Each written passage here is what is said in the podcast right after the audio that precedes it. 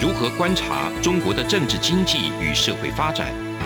世界各国又是如何看待中国的影响力？而两岸间有哪些焦点议题与新闻事件？深入解析，多面向的透视中国。欢迎收听《这样看中国》。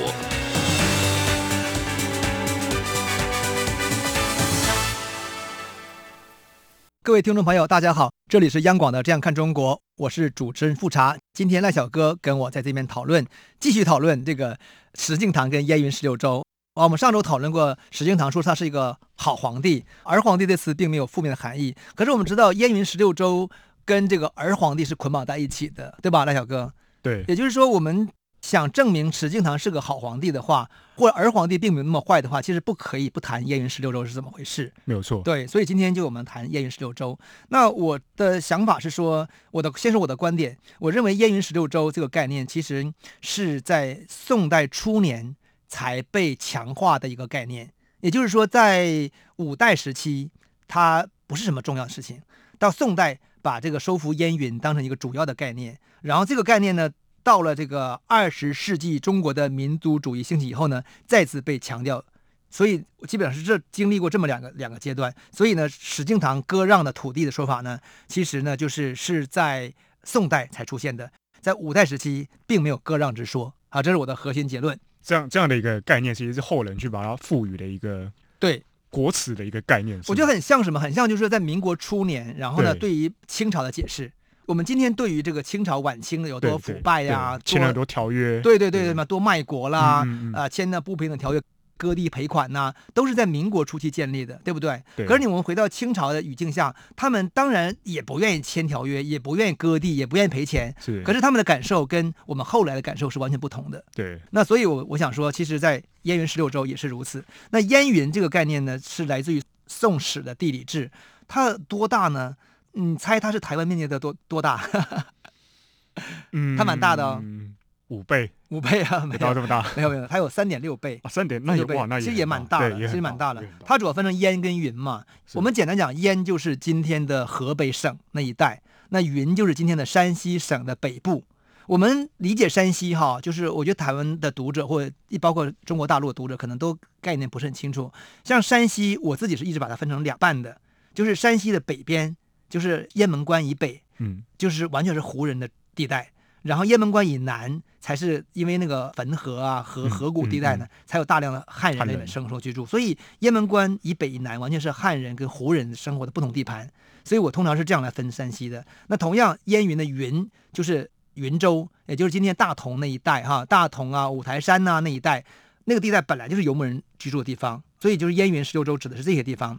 那么我们现在都觉得燕云十六是割让嘛？那我的看法其实不是割让，或者说不是我的看法，而是五代史原来的说法是什么呢？是贡献。贡献。对，为什么说是贡献？对，就是我们说石敬瑭把燕云十六州把中国土地割让给契丹人嘛，对不对？这是今天的说法。但是我们回到当时来看，是石敬瑭把燕跟云的土地奉献给契丹人。那当然这是角度不同了嘛，对不对？就是到底是奉献和割让，完全是看你的视角是如何。那我们看史料怎么说？史料是说，这个契丹人呢，就是耶律德光，契丹王耶律德光，他这个扶植了石敬瑭这个政权建立之后呢，然后呢，有一年这个耶律德光过生日的时候，所以呢，这个石敬瑭就跟这个耶律德光说，愿以雁门以北，雁门以北就是。就是山西北部的土地，就是云州的土地和幽州之地，就是燕的土地，就河北为荣王寿，就是为爸爸啊，我知道他是父皇帝吧，为爸爸的这个寿礼。而每岁呢，就是每一年呢，还输，就是提供这个布匹三十匹给他。那荣王就很高兴，就是耶律德光就很高兴就接受了。所以可见，在原来旧五代史的说法，他实际上是给他的爸爸祝寿的这样一个行为。而不是被迫的割让。我这里要强调的是说，因为我们觉得原来的主流说法是说，他实际上是为了为了打下后唐，对，然后呢，请契丹人出兵，是，然后呢，答应他说，你如果帮我出兵打下后唐的话呢，我就把燕云十六州割让给你，对不对？我们一般学到的历史是这样，是这样，对，是一个贿赂的概念，是一个政治交易的概念，对对对，对，对。可是你你按照五代史是什么呢？是先有这个契丹人帮这个石敬瑭打败后唐，对，而且史料写的还蛮详细的。这个耶律德光是一直把他护送到这个太原，然后呢，派他的核心军队到洛阳去当皇帝，嗯嗯、然后确认已经没问题了，嗯、那个这个耶律德光才回到撤军回到这个长城以北。所以这个事情发生了，然后当中也签了条约，然后做了诏书都有，然后再过了一一年还几年，我忘了时间了。所以呢，他才出现他过生日的时候呢，嗯、他要把这个土地割让给这个契丹的耶律德光。所以这个时间先后是不一样的。所以我会觉得是说，是被迫割让还是还是怎么样？我觉得没有我们想象那么简单。嗯，啊，我的 看法是这样的。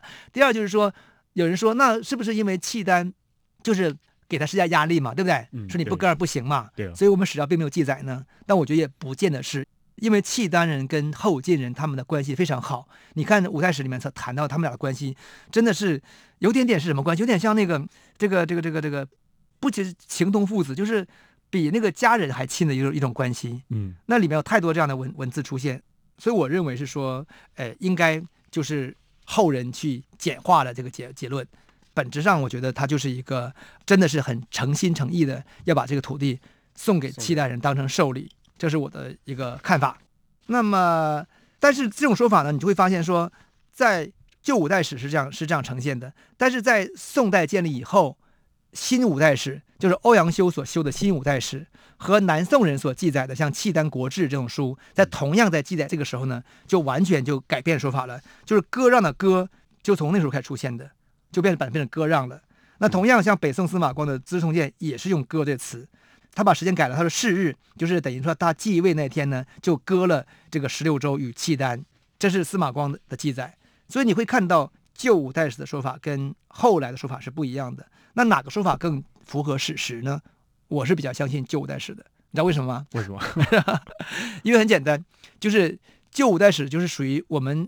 一一个人私下讲话，嗯嗯、我们讲讲些大白话，对，没有经过装饰。对，然后我们一旦变成书面语言之后呢，我们就要讲的很不能够，比如说叫政治政治正确、嗯、啊，就是实际上旧五代史就保留很多原始资料，它是以这个五代梁唐晋汉周的实录为基础，用一年时间编好，很粗糙。嗯哼。所以呢，欧阳修就觉得说太粗糙了，这不行，他要编一个新五代史，做了很多修饰跟美化。可是欧阳修的新五代史其实已经充满了这个中国中心的视角。充满了汉人这样的一个观点来看，对，像比如说欧阳修五代史里面就把那个他有个叫附录，他很有趣哦。附录里面放什么？把契丹跟晋的历史放到附录里去来出来对待，就非常的中国中心主义了，对不对？所以我会觉得是说那个是完全不同的一个视角。同样，你看满洲人在乾隆期间曾经有一个叫重重新整修满洲档案。他也把那老满档案，嗯、老满档就是老满洲档案，就是原原始资料，嗯、重新编撰完了。然后现在学者研究老满档案跟新的满洲档案之后，嗯、就发现乾隆皇帝做了很多手脚。啊，真的、哦？对，就以前他说啊，我这个这次去出去掠夺谁谁谁谁，啊、我杀了多少人，抢了多少牛，抢抢了多少马，等等等等等，等到到新的这个档案里面他不写了。然后有些词汇就变了，说明什么？说明就是清朝入主中国以后呢，他形成一些中国中心的视角。对。第二是他经过一些士大夫化之后，他觉得。我原来的做法太粗糙了，我我我，即便我做了坏事，我也不能够只讲出来嘛，我要把它修饰一下。嗯、对，那我觉得新五代史跟旧五代史就是这样的。基于此呢，我个人是比较相信旧五代史旧五代史的资料。对，这就是我们刚才讲说，好，这个不是不能说是割让，而可能是贡献。好，那我们节目到这里，让我们休息一下下。我们节目在下一段会讲说，他割让的土地是他的吗？答案是不是他的。从两岸国际。历史文化与财经等角度透视中国的，这样看中国节目，每周一到周五晚间九点三十分到十点在中央广播电台播出。如果您对这样看中国节目有任何收听想法或意见，欢迎寄信到台北市北安路五十五号，也可以透过电子邮件的方式。节目有两个信箱：二零二零 at。R t i 点 o r g 点 t w，或是二零二零零二零三 n e w s at gmail dot com。再次谢谢听众朋友们的收听与支持，请持续锁定每周一到周五晚间九点三十分到十点播出的《这样看中国》节目。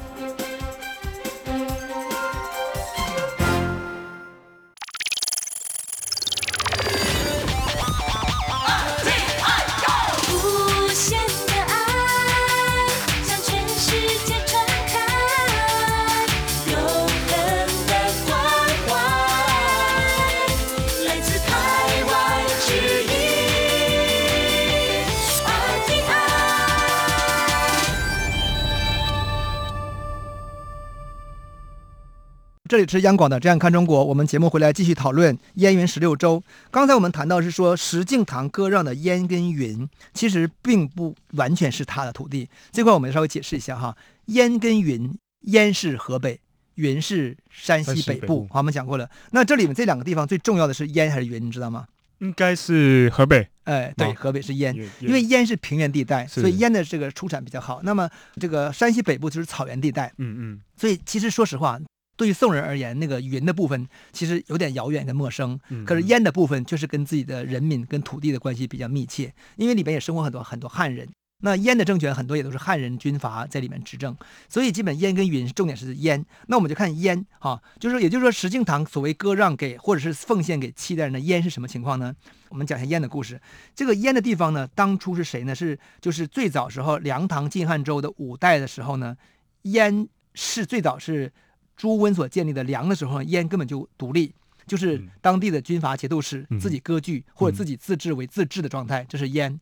等到了梁唐晋汉周的唐正建立时候呢，然后表面上把这个燕的土地控制住了，所以那个时候呢，燕的土地呢就是属于后唐。后唐，后唐，可是实际上还是军阀自己管理居多，因为我们我们要记住，五代。的更迭是每个政权只有十几年时间，所以我们想一个政权刚刚建立，它是没有办法把那个中央政府的手伸到地方的，所以燕某种意义上一直处于独立自主的状态啊，这是燕的情况。然后，然后就出现一个有趣的故事，就是燕的政权的负责人是谁呢？是叫做呃姓赵，叫做赵德军，啊，大家可以不记得名字。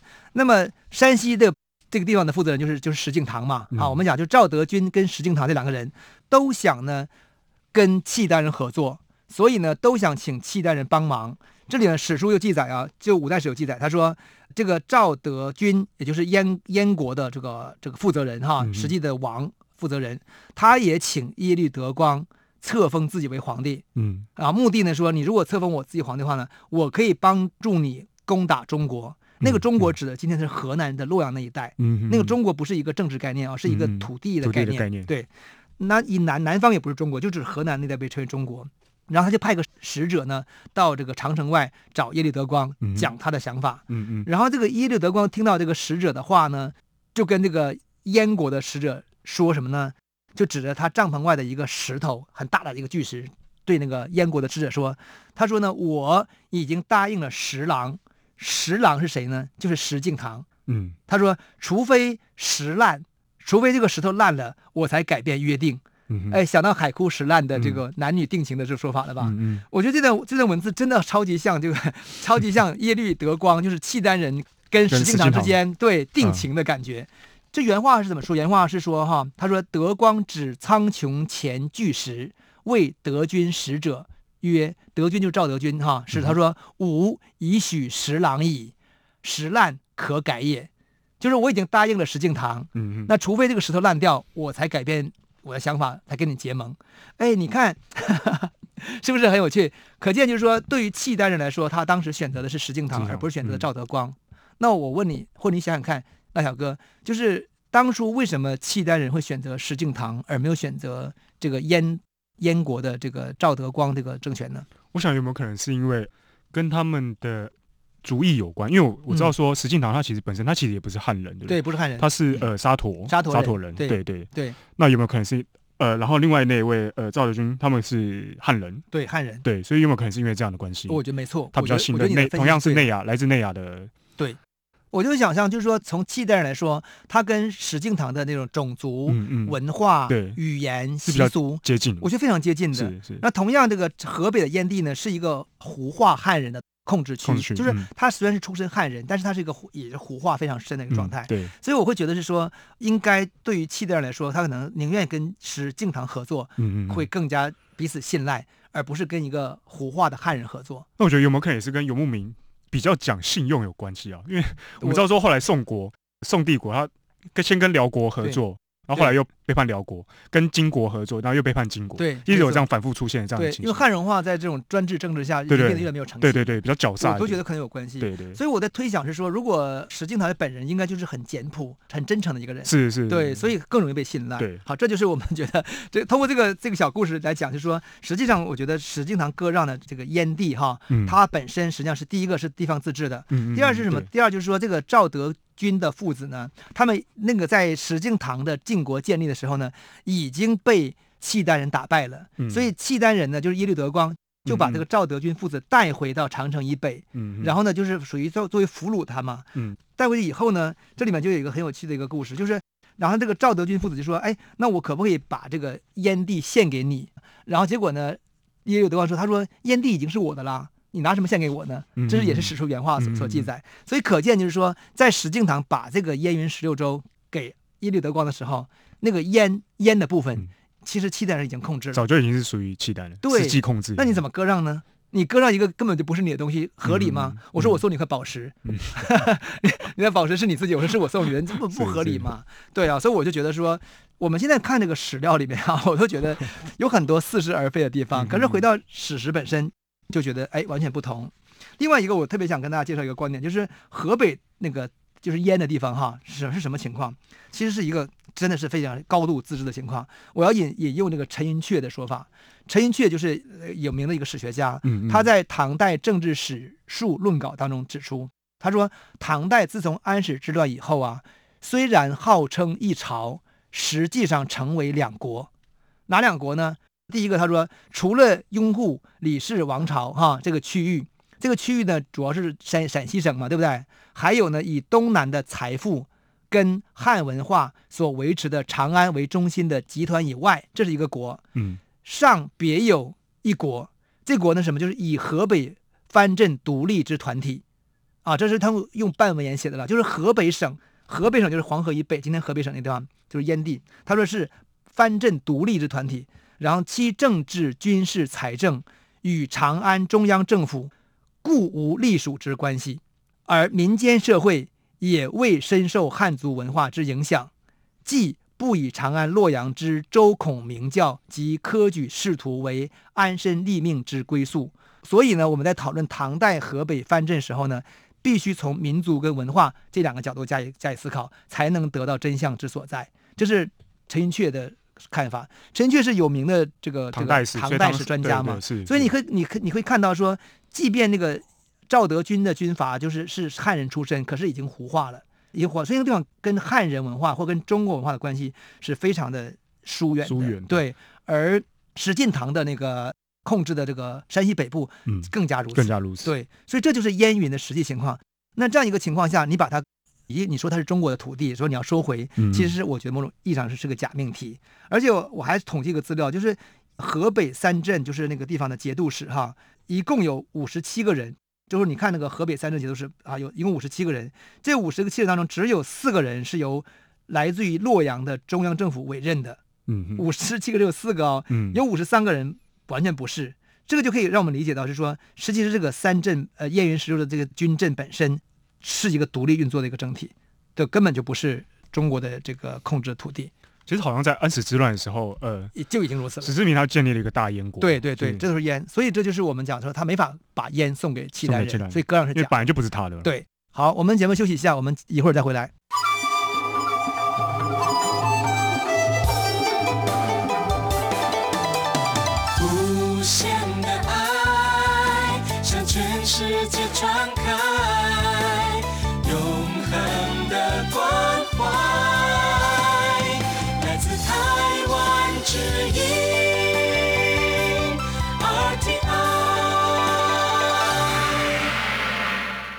各位听众朋友好，我们回到央广的《这样看中国》，我们来继续来看这个燕云十六州哈。刚才我们谈到是说石敬瑭所割让加引号哈，他并没有割让这个燕云十六州呢，其实并不是他实际控制的土地，而实际上是已经燕的部分、河北部分，实际上也被契丹所拥有。那另外这两个地方呢，也非常不是中国化或汉化的土地，是胡化甚深的土地。那么因此割让之说呢，确实不是很准确哈。但是呢。对于这个欧阳修来说呢，我觉得他们已经，我已经完全是站在宋人的角度看问题了。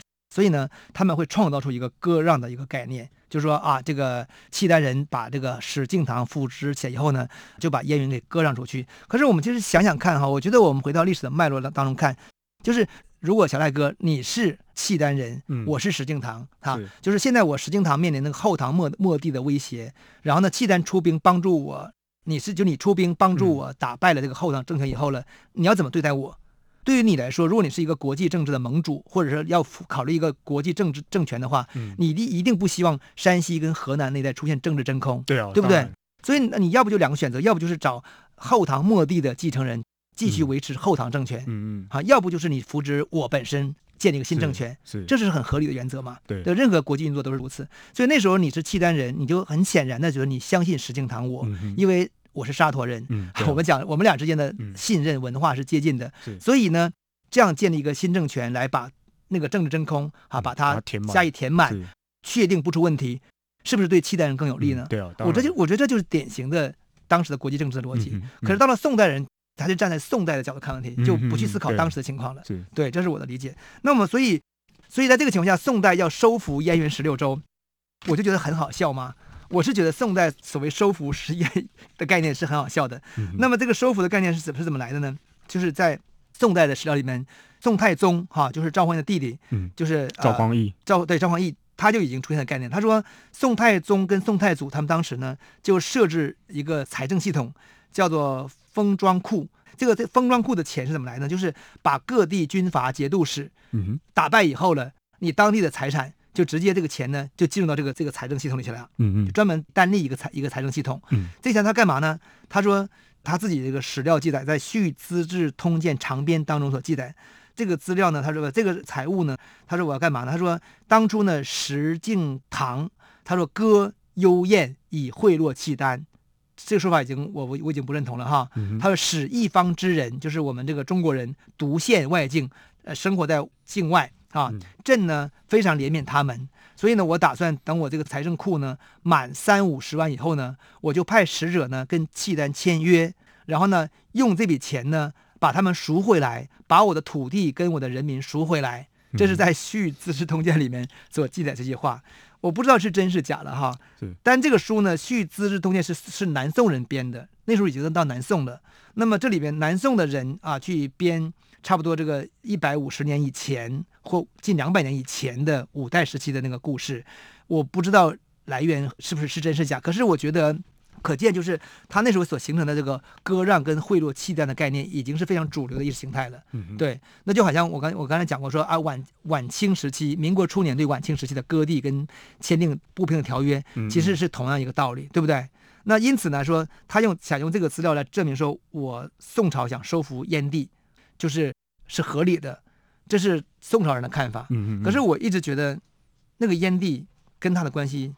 其实非常遥远了，遥远，对我觉得非常遥远。不知道，那我刚刚想到，这有没有可能跟今天的中国一直想要说收复台湾，但其实台湾早就已经不是中国。对，我觉得这个这个是最好的一个类比，就是燕云十六州跟台湾之间的关系，可不可以做？有点像哦。对呀，你想想看，一八九五年台湾被清帝国割让给日本，日本这个在国际法上是存在是承认的。对，是。那然后呢？一九四五年，嗯。这然后中华民国，中华民国是后来承继清政权的一个呃一个新政权嘛，对不对？是是。可是你承继了清清政权，你是不是要承继清定他的所有的资产跟负债？嗯嗯，对不对？那你签的条约你要接受吧？对啊，要接受嘛。所以理论讲，中华民国政府也没办法对于台湾有什么实际的一个掌控权，或者是要收复台湾。对。所以在民国时期收复台湾这种说法是很少的，对不对？对，是没有的。但是因为战后的关系，因为日本战败了嘛，然后中华民国有幸列入战战胜国，哈，所以呢，他就开始实际上具有台湾。那因为这么一个国共历史纠缠，所以现在。中华人民共和国说要收复台湾，对不对？对，是这么一个过程。我觉得过程真的很像北宋、南宋，然后对于燕云十六州的态度，对不对？历历史未远哈，历史从来没有结束，没有过去。可是我们实际看，就是说，我们回到这个所谓的幽幽州哈，就是河北的地方，它实际在后唐时期就已经是被契丹控制了嘛。我们讲过，对不对？对。那么后晋时期，在九百三十八年那一年呢，他是把所谓的把燕云十六州。奉献给这个契契丹契丹皇帝，所以那我觉得是意思是说，在名义上正式放弃。嗯嗯，我的理解是说，因为原来后唐曾经管理过燕地，哈，管理过河北，然后后晋承袭后唐，那么那个时候呢，他曾经管理过、名义上管理过的燕地呢，已经被契丹所控制。所以当后晋政权建立的时候呢，就说你已经被控制了，嗯。我我的前朝名义上管理他，嗯那我就正式的说，我就放弃他好了。嗯，所以我一直直把那个所谓的奉献给这个契丹的的王，这嗯个耶律德光，我把它理解为是正式放弃的概念。嗯哼正式，我觉得这个可能更符合。对，正式放，就是说这个地方跟我没关系的，正式正式给你了。对，那然后再经历过后周到北宋建立时候呢，时间是差不多是二十年时间。我觉得那个时候，当然对于二十年，也就是一代一代人时间，所以那个时候确实会有一些记忆问题，就是、呃我们还想到当年这个地方是我的嗯哼啊，或当年的地方跟我有关，嗯然后我可能有亲戚，我有这个朋友住在燕地，那他们也会常常因为自己的汉人身份，常常跑到洛阳来，嗯哼所以彼此之间的关系，互动我知道那个情况也很像一八九五年以后，很多台湾人，啊然后也常常出入这个中国大陆，对不对对啊然后呢，往来嗯形成所谓的半山呐、等等等等我觉得都是属于同样的一个关系。对，那么我觉得在这个情况下，当时人的认同。局部的人的认同，说，哎，我认同汉，还认同契丹，我觉得都一定存在。嗯但是在法理上来说，我会觉得说，宋代所谓收复燕云十六州的依据，其实是非常非常弱的。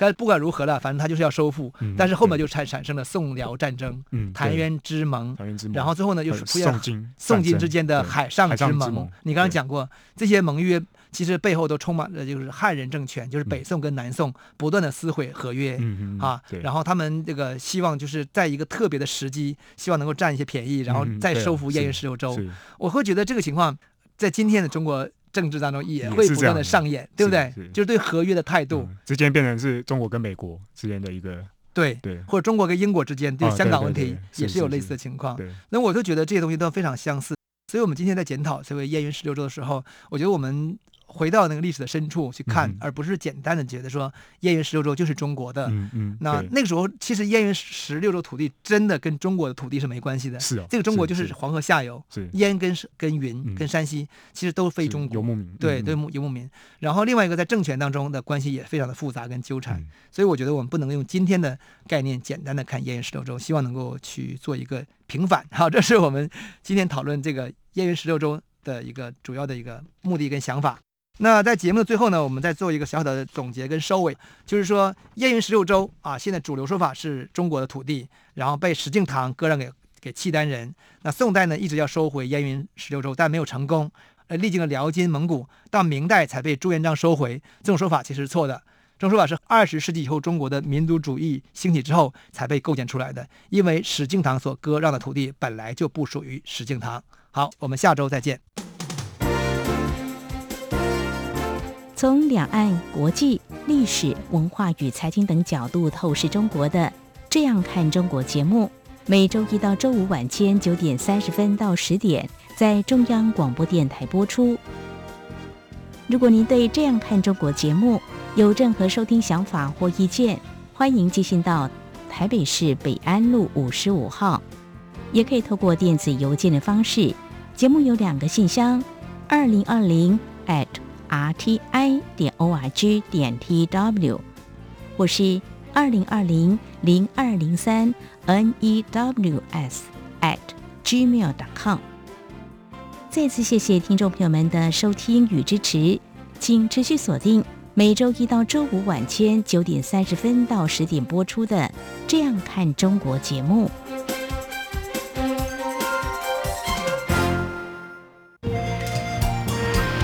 阳光，翅膀打开了世界之窗；是阳光，翅膀环绕着地球飞翔。